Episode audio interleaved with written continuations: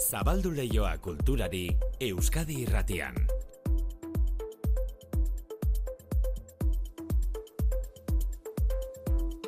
Mano etxe sortu Arratxaldeon. Kaixo, Arratsaldeon. Ordu batean aurreratu diguzu, Guggenheim Bai. Museoak aurten izango dituen erakusketen berri emango duzuela, eta horrekin batera, olaia intzi arte izango duzu protagonista. Bai, aurreko urtea 2023a oparoa, urte oparoa izan du olaia intzi artek, eta emanaldi bira luzearen amaiera izango du bihar, atarrabiako toten aretoan. Hartuko dugu tarte bat, kantari oronostar gaztearen iblibide labur eta aldi berean indartsuari errepasoa egiteko.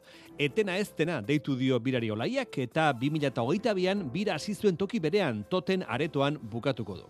Ezin ahaztu, gero arte ino garratxalde ona pasa, Eta azte buron. Bai, ezin ahaztu gaurtik hasita ditugun antzerki proposamenak behasainen eta ordizian, bareen eta azen herrian antzerki garaia ziklo hasiko dute gaur bertan. Eta apirilaren amabir arte iraungo du zortzi antzeslan guztira, emanaldi guztiak behasen guzurben eta ordiziako herri antzokian txandaka. Anodino konpainaren obsoletus lanak irekiko du gaur antzerki garaia zikloa ordizian, langile borrokari buruzko komedia bada, lantegia itxi ondorengo protestak apalduta, Jone eta Elias bakarrik geratu dira eta txarrik itxialdia berehala uztea eskatu du, hori da argumentu nagusia. Pasaden urteko daberrian, arratzean izan ziren, obsoletus lana zizketan, Aitor Fernandino.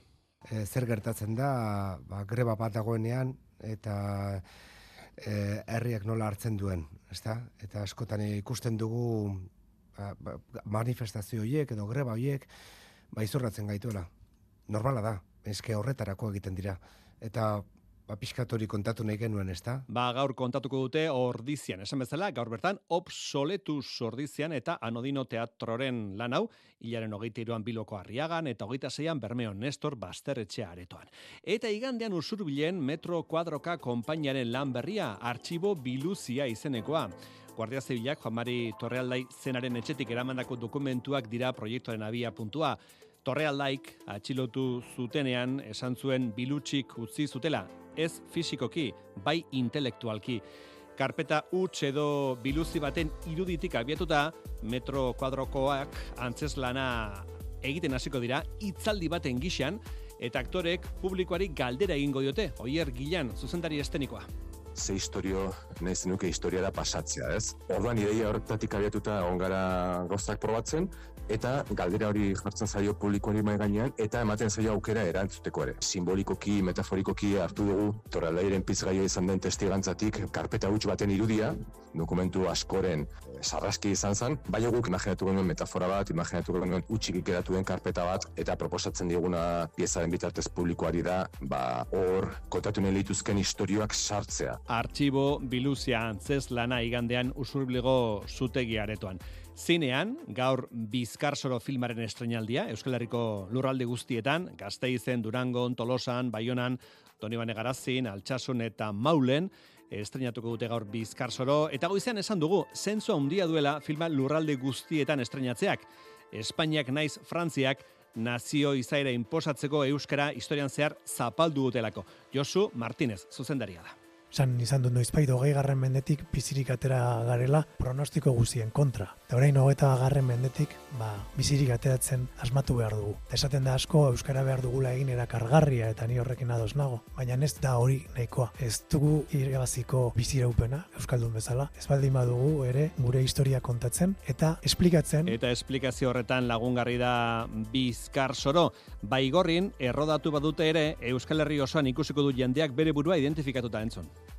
hau ez da bai gorriri buruzko filma bat, Bizkarsoro edo zein Euskal Herri izan daiteke, eta seguru nago hemen ere Durangon edo Tolosan edo Altsasun edo Gasteizen ikusleek filmako personaia batekin edo beste batekin momenturen batean beren burua ezagutuko dutela. Bizkar Soro, Josu Martinezen filma. Josu Martinezek, aipatu dugun honetaz gain, badu beste film bat, beste pelikula bat egina, Jon Mirande idazlari buruzkoa, ba, segidan datorrenak ere Miranderekin du zer ikusia. Tene Mujika Beka, Debako Udalak eta Elkar argitaletxeak urtero banatzen duten beka da, Euskal Herriko historia hurbilaz liburua idazteko beka izaten da, baina ez da fikzioa izaten. Aurten Mikel Soto idazle eta editoriak irabazi du beka eta urtebeteko epea izango du liburu osatzeko. Jon Miranderi buruzko ikerketa proiektu orkestu du Sotok. Mirande, herri minez, ezin minez izenburua jarri dio egitasmoari Mikel Sotok. Eta beste beste, Mirandek abertzale bretoiekin izandako harremana aztertuko du. Eta Miranderen idatzien bilduma berrikusteare bada proiektuaren ardatza. Mikel Soto Mirandez aurreko urtean, berrogeita mar urte egiten ziran bere eriotzetik eta orduan atera genituen hainbat testo inedito gehienak e, Bretainari lotuak, ez? Eta konturatu nintzen, beti izan da ipatua, baina oso oso gutxi dakigu Bretainari buruz, Bretaina bertzaltasnari buruz, eta baita Jonen lagun arte horri buruz. Eta horrez gain, aukera daudela Jon Miranderen oraindik argiteratu gabeko hainbat testu e, agertzeko. Mikel Sotok Mirandez idatziko duen liburu horren zai, proposamena, ba, aur besoetakoa, irakurri edo berri irakurtzea. Asteburuko plana izan liteke zergatik ez.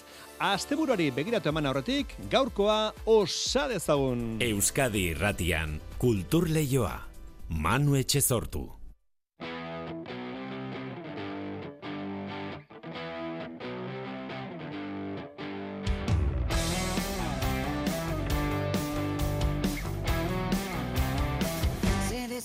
En un hospital. Iba vestida como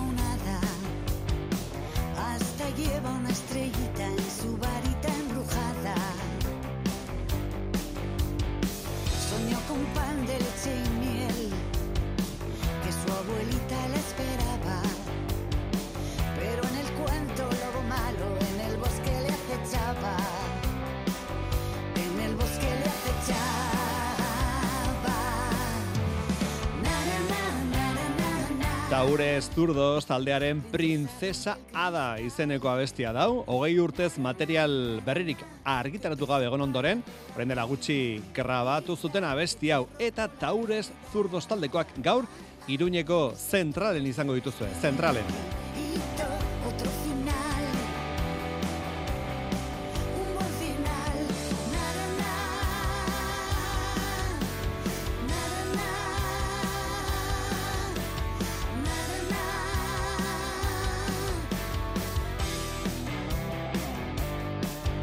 Urte osoko programazio artistikoa aurkeztu du gaur Bilboko Guggenheim Museoak. Guztira behinbeineko bederatzi erakusketek eta bilduma iraunkorraren muntaia berri batek osatzen dute programazioa.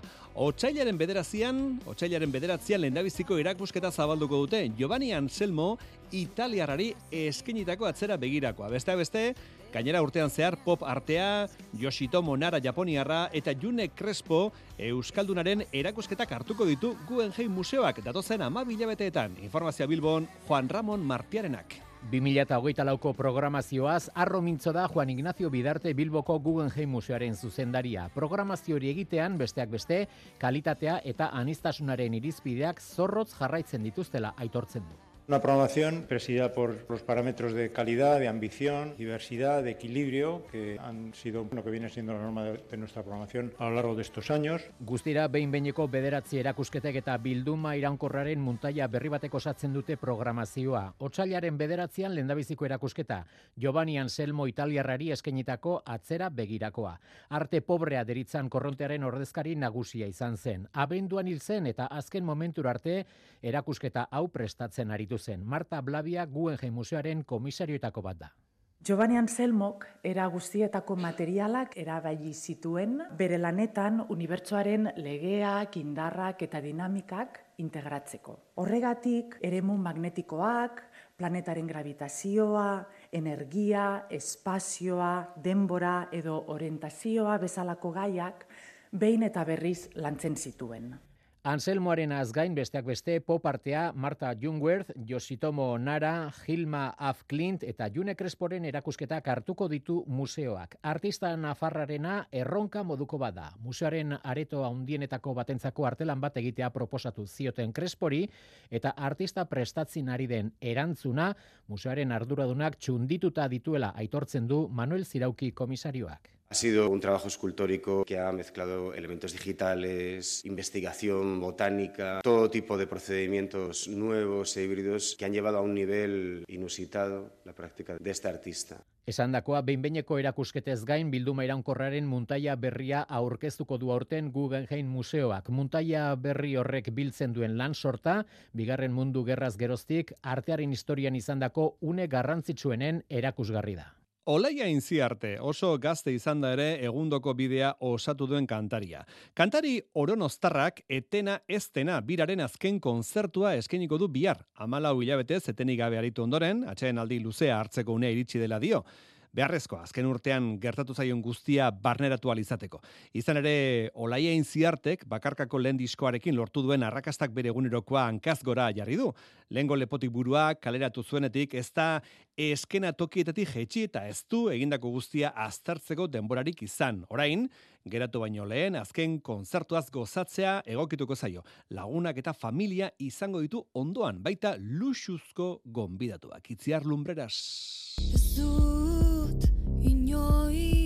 Amalau hilabete joan dira 2008ko urriaren hogeita zazpitik, lehengo lepotik burua, bakarkako lehenengo diskoa zuzenean aurkezteko etena ez dena birako lehen kontzertua izan zen olaia arterentzat.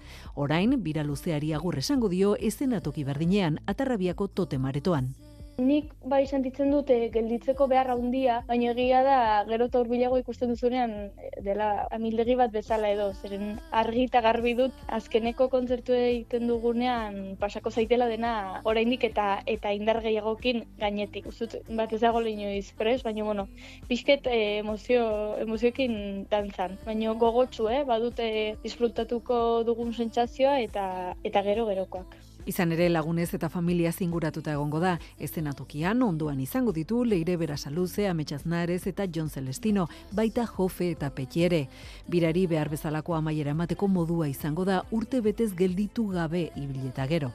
Erritmo horreri eustea errexetzaitin, baino bai uste dut, igual bina egin dela gehiago nere buruari gainerako baino hau dute inguruarekiko eta sortu diren kontestuekiko ongindu dela indarrekoa gauza da orain berdu dela fisket ikasi sortzen olako autobabes kupula antzeko bat edo fisket e, babesteko. Zeren e, zaila da kudeatzea inbertze jendekin harremana. Batez ere jende unitzek zutaz e, espero denean zerbait eta zuk ez dakizu sobera hori zaizaren it edo non zauden edo Horregaitik uda hasieran hartu zuen gelditu eta atxedenaldia hartzeko erabakia, azken urtean gertatutako guztia aztertu eta barneratzeko denbora behartzuen.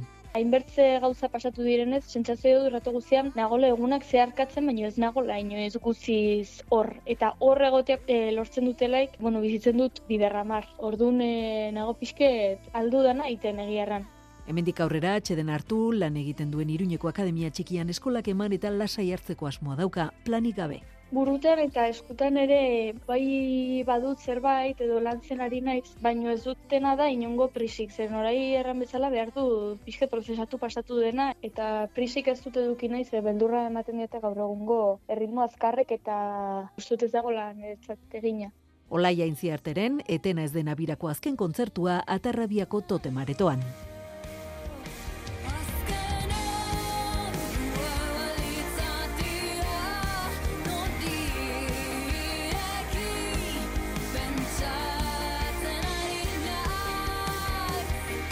Olaia inziartaren ahotsak denok harrapatu gaitu.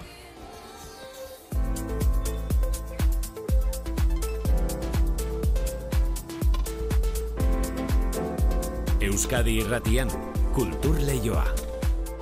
Iban del Campo zinegilea da, Euskairateko entzulei bere izan ezaguna egingo zaie, ze faktorian kolaboratzaile izana da, ze dokumental ikusi aholkatzen zigun. E, Iban del Campo hori egin diogu fin laburren lehiak eta batiburuz hitz egiteko. Iban, kaixo, arratzalde zarmoz? Kaixo, arratzalde hon.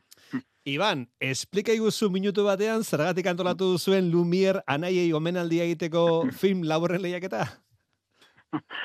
bai, ea, ea gaina zen minutu batean. Eh, ez ez tutu, eh? Ariketa polita, beira. Ez ez tutu. Bai, kontua da, eh, aurreko urtean, gomidatu zidaten Bilboko begira elkartekoek, ba, bertan, Lumier minutua delako, bueno, hori ni proposatutako taier bat zan, ba, gazteentzako e, ikusentzunezkoekin, ez, erikusiasun tailerren bat e, emateko. Ta orduan Lumier minutuaren tailer hau bada aspalditik egiten dan tailer mota bat pizkat o, e, Lumier anaien omenez egiten dana eta ba, euren garaian, ez, hau da, unda, e, orain daraia urte dela sinema asmatu zen garaia haietan, ba, minutu bateko pelikula egiten zielako. Ez teknikoki hori izan kamerek albidetzen zutena. Ta orduan kamera nun jarri erabaki eta minutu batean mosketari gabe, ba, escena bat edo pelikulatxo bat egitea. Eta orduan hori da, pizkat ekarri egun dago ondoren, gaur egungo telefono mugikorren e, du honetara, eta erabiltzea jendeari e, eraien, beraien irudimena piztea, eta minutu batean euren telefono mugikorrarekin, ba, sare sozialak ikusi eta...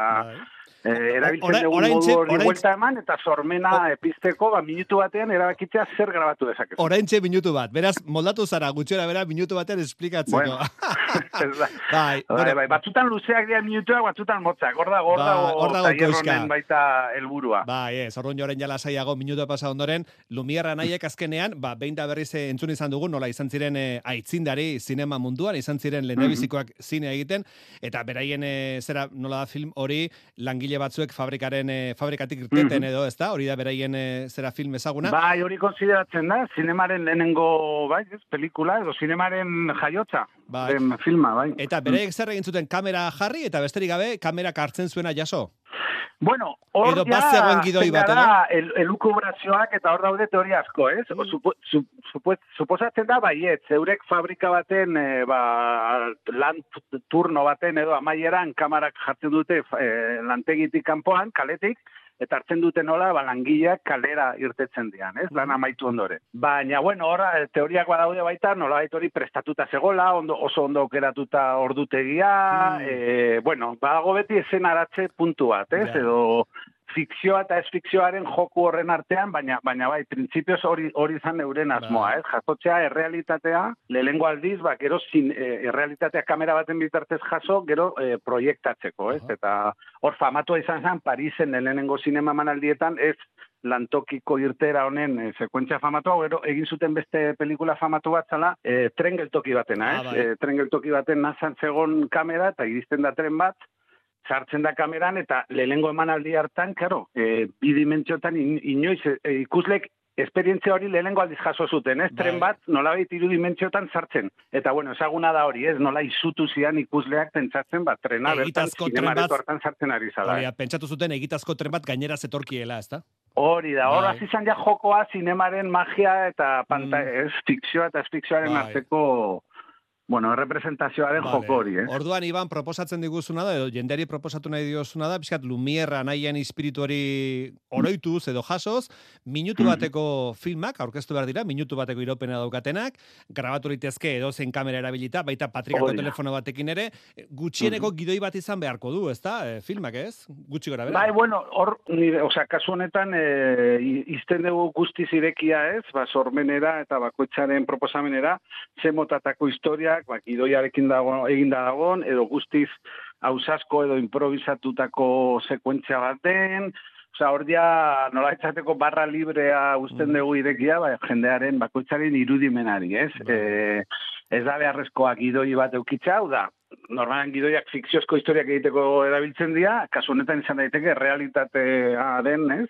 Realitatetik hartzea. Zure vale. minutu hori, edo aurreti prestatzea, bueno, hor ja, bakoitzaren mm, habilidadean vale. baino, baino bai toma bakarrean, ez da, Iban? Kamara ezin dugu geratu? Hori da, printzipioz, hor ikusiko, ikusiko ez, igual, haber, izen amaten du jendearen arabera edo, bazen bateraino zorrotzitzan edo ez, ez, bakar, mm. osea, guztitako jendearen zabalduta dago baita, hori da, zmoa, baita bueno, ba, familian, ez, eh, parte hartzeko, edo, orduan ikusiko dugu, zorrotza izan da, ba, izango zan, e, kamera jarri leku baten mugitu gabe, baina, bueno, mugitu gabe, ja jartzen bazara bizikleta baten, edo kotxe baten, ja mugitu dezakezu, baina, uh. bueno, hor ikusiko dugu zenbateko malgutasuna, eta jendearen, ez dugu ez nahi, ez da moztu eta oso zorrotzak izan, ez? Baina bai baldintza berdina gutxienez jarri guztientzat. Vale. E, nora bidali barko genituzke lanak, Iban? Ba, kontua da, e, karo, kasu honetan, hau antolatu dugu, bueno, e, pro, proposatu ziaten e, taberna bateko, mendaroko ustargi, ustargi tabernako e, arduradunak antolatuta, eta orduan, nolabait izena, emat, izena eman behar da bertan aldez aurretik. Hau da, ze, e, goiz oso bateko, ez, e, plan, plan bat e, proposatzen dugu, hau da, lehenengo nik emango detolako sarrera itzalditxo bat, esplikatzen lumierra nahi zer egite zuten, zenbotako pelikulak egite zituzten, eta gero, zinemaren historia luze, bueno, lu- luze honetan, onda gota urte hauetan, ba, ze estilo desberdinak, ze minutu mota desberdinak egin daitezken, ez, nolabait jendeari irudimena pizteko, eta gero, e, itzalditxo horren ondoren, ba, aukera eman jendeari bertan, Karo, kontua da bertan, hau da, mendaro inguruan, edo bi orduko tarte baten, ba, minutu bat e, grabatzea bertan, egun goiz horretan, eh? Ah, bale. Eh, urtarriak hogeirako dago proposatuta. Eta orduan da, goizan bertan egin hori, eh, jaso filmak, eta gero emanaldi bat, eta bosketa, eta saribanaketa, eta eta eta gero ba aperitiboa. Vale, beraz, Esateko. proposatzen duzuena da egun baterako plana, urtarrilaren hogeirako, denak elkartu mendaron, Mhm. eta Hori da. hor, jenderi emango zaio denbora tarte bat filma egiteko, ezta? Eta gero ja, ikusi da. duzue. Ah, bale, bale, oso ongi. Eta, e, okarrezpanago, izen eman behar da, urtarrilaren emezortzirako, ustarriki tabernan, e, Iban? Ust- Hori da, bai. Mhm. Oso ongi. Ba, oso ongi, ba, proposamena eginda dago. E, polita da, eh? azkenean minutu bat daukazu, zerbait egiteko. E, denbora asko ez da. Hori da, hori da, eta ja, bai. bai, bai, kurioso izan da, ja jendeak eh, komentatu dit, ja, badaudela, ez? Ja, iragarri zutenetik eh, tailerran parte hartzeko aukera, ba, badaudela pentsatzen, ez? Erronka bezala hartuta, minutu hori zer egingo de, zer egingo de. Hori da. Bueno, eta Bueno, egun baterako plan polita da. Goizean elkartu, zuk emango duzu itzaldi moduko bat, gero jendea joango da ja filmak eta e, filmatzera edo errodatzera, bere kamerak hartuta, eta gero baia ikusi egingo dituzu, eta gero epaimai batek erabakiko du zein den onena edo. Iban? Hori da, egingo dugu hor, hor, orainik lotzeko dakagu, bai, izango da bepaimai nola izateko ne- popular bat, edo egingo dugu bosketa bat eh, gerturatzen dienen artean, bueno, aukera ezberdina dazkagu idekita oraindik, baina bai, Vale, ospatzeko eta eskertzeko, ez, jendearen parte hartze hori. Eta guztia mendaron, Hollywood berrian, mendaro. Oh, hoxe da. bai, bai, bai, begira, peri, nolabait, bai, kultur mm, gunetatik eh, urrun edo periferian, baina, baina, baina, bueno, inoiz ez dakizu nondik, de- nondik etorri daiteken sormena, ez? Hori Edo da. urrengo, urrengo lumiera nahiak. Hori da. Iban del Campo, ba, eskarek asko minutu bateko film laburrak sortzeko Lumier minutua lehiaketaren berri emateagatik, Euskal Irateko entzulei. Ni esker zuei. Euskadi irratian, kultur leioa. Donostiako jazaldiak urtea daramatza bertako musikarien aldeko apustua eginez. Aurten ere hemengo amar taldek joko dute usteilaren hogeita lautik hogeita zortzira egingo den jazaldian. Eta talde hoien hautaketa prozesua bi arrasiko da Fran Serrano kontra basu jotzaileak emango duen kontzertuarekin. Amabost taldek parte hartuko dute prozesu honetan eta kontzertuak Victoria Eugeniako klub aretoan eta tabakalerako kutsa kultur kluban izango dira. Bi arrasi eta otsailaren hogeita irur arte. Ainoa agirre. Edizio honetara aurkeztu diren berrogeita lau proposamenetatik amabost aukeratu dituzte eta aurreneko galba horretatik pasa diren taldek estenatokian defendatu beharko dute orain euren musika. Jazaldiaren komunikazio arduradun patxi berradarek adirazi digunez, jazaldian jotzeko hautagaien artean askotariko erako taldeak daude. Badago adibidez, e, aurten hogei urte beteko dituen talde bat gurekin askotan egon dena Gregario Deluxe edo badaude e, gaztetxo e, ez ezagunak oraintxe hasten ari direnak e, iparraldetik ere aurten badauzkagu laupa bost e, talde, ba, badauzkagu bluesa, popa, roka, e, soula, rideman bluesa, eta hip hopa ere bai adibidez. Amabost talde horietatik erdiak gutxi gora bera musikenetik datoz. Bertako ikasle izan dira esateko Inar Sastre eta Nacho Soto pianistak, Alex Aro saxofonista eta Oscar Garrido trompetista. Musikari horien guztien maila altua, ala nola hautaketa prozesuan parte hartzen ari diren talde guztien kalitatea nabarmendu du berradarek. Horixe izango da, jazaldian joko duten, amar taldeak aukeratzeko irizpide nagusia. Kalitatea. jazaldian e, parte hartzeak e, eskatzen duen kalitatea, jazaldian ezin dugu edozer e, gauza programatu eta guk geuk exigitzen diogu gure buruari beti e, maila minimo oso altu bat. Eta gero, ba, jendeari gustatzen zaien edo ez, Victoria Eugenia klubaretoko kontzertuetarako sarrera doako izango da, eta Kutxa Kultur klubaretoko kontzertuetarako aldiz sarrera erosi beharko da. Iru eurotan aurresalmentan eta bost eurotan lehiatilan. Bueno, zine pixka bat amaitu horretik, Euskal produkzio bat iritsiko da gaur zine maretoetara, esan dugulen, eta ez doiko gainera Euskal Herriko zazpi provintzietan ikusalizatea. Iker, zabala, hartzaldeon Iker. Kaixo, hartzaldeon. Bueno, mintzatuko gara ondoren, gaur kartelera ornituko duten pelikula berri inguruan, baina lehendik ere badago zer ikusia, urte hasiera garai hau emankoarra ari da izaten, ezta? Bai, bai, esaterako mintza gaitezke, Io Capitano filmeaz, legez kanpoko immigrazioaren gaia hartuko duen pelikula da.